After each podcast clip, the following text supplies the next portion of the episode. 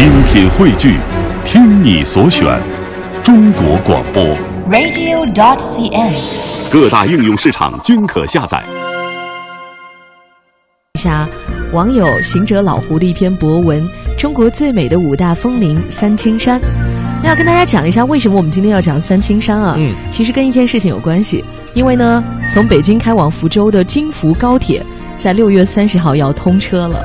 那其中呢，在江西境内呢，新建了三个站，分别是婺源站、德兴站。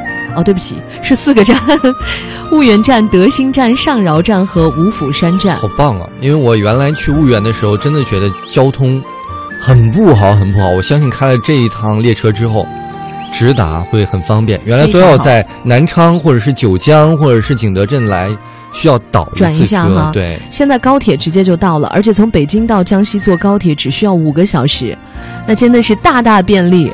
从北京去江西旅游，哎，上饶有什么好玩的？我相信啊，一说到这儿，很多人第一个脑海里的印象就是婺源。哎，春天看油菜花已经成了很多人心目当中的必游项目了。那其实呢，上饶还有一座道教名山、三清山，这个也很有名。那么今天呢，我们就来听听看行者老胡给我们带来的他在三清山的旅游感受。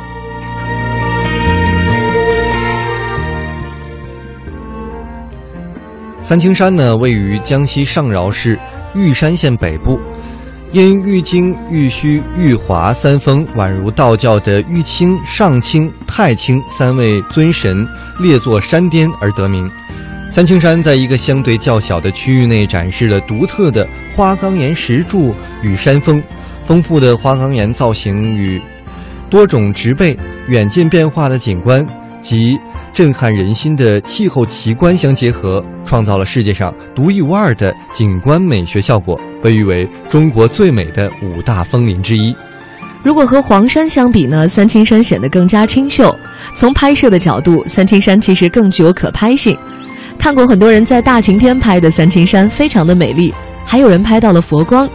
那我们去登山的时候呢，刚好是下雨，大家刚开始还挺失望的，后来发现雨雾中的三清山也是非常美丽的，别有一番水墨画的韵味。我们是开车去的三清山，一般都是先到婺源看花，然后再去三清山。三清山自驾车线路分为两个方向，一个是江浙沪广东一带自驾过去，而另一个是武汉九江景德镇武夷山自驾过去。如果是想利用公共交通过去的话，一般游客都是在火车或者是汽车到上饶市的玉山县的脚下，玉山县汽车站再转过去。去三清山的班车有去东部金沙索道和南部外双溪索道两个地方，不到十分钟一班。而对于驴友来说呢，最佳的登山线路呢是三清山北部汾水登山线路。这呢是迎接世界遗产的评审专家来建的一条游步道。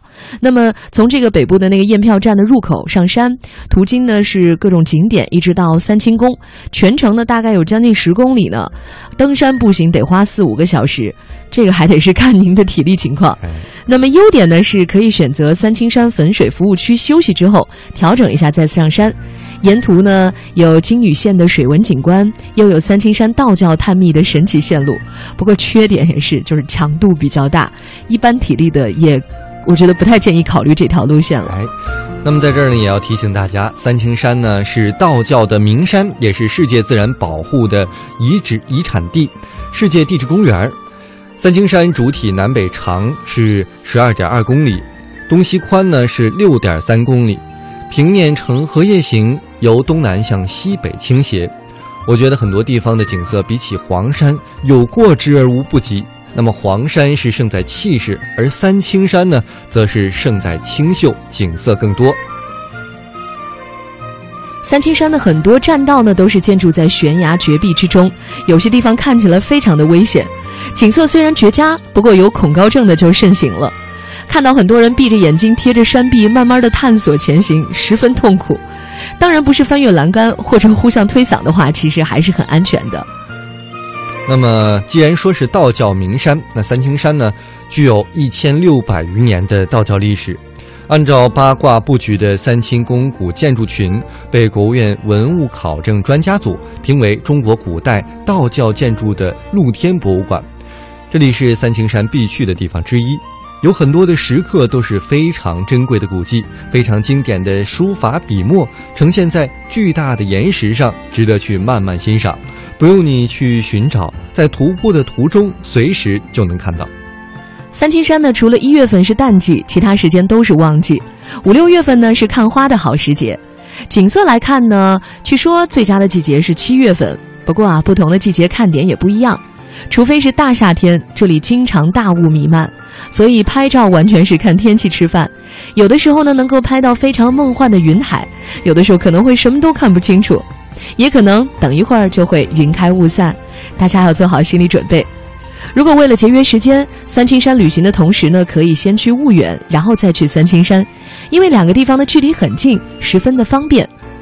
我的三清山之行，遗憾的是没有拍到传说中的佛光，不过呢，看到了另一番云雾的景象，也足以让人赞叹不已了，也给我留下了一个再去的理由。相信每一次去三清山，都会给你带来不同的惊喜。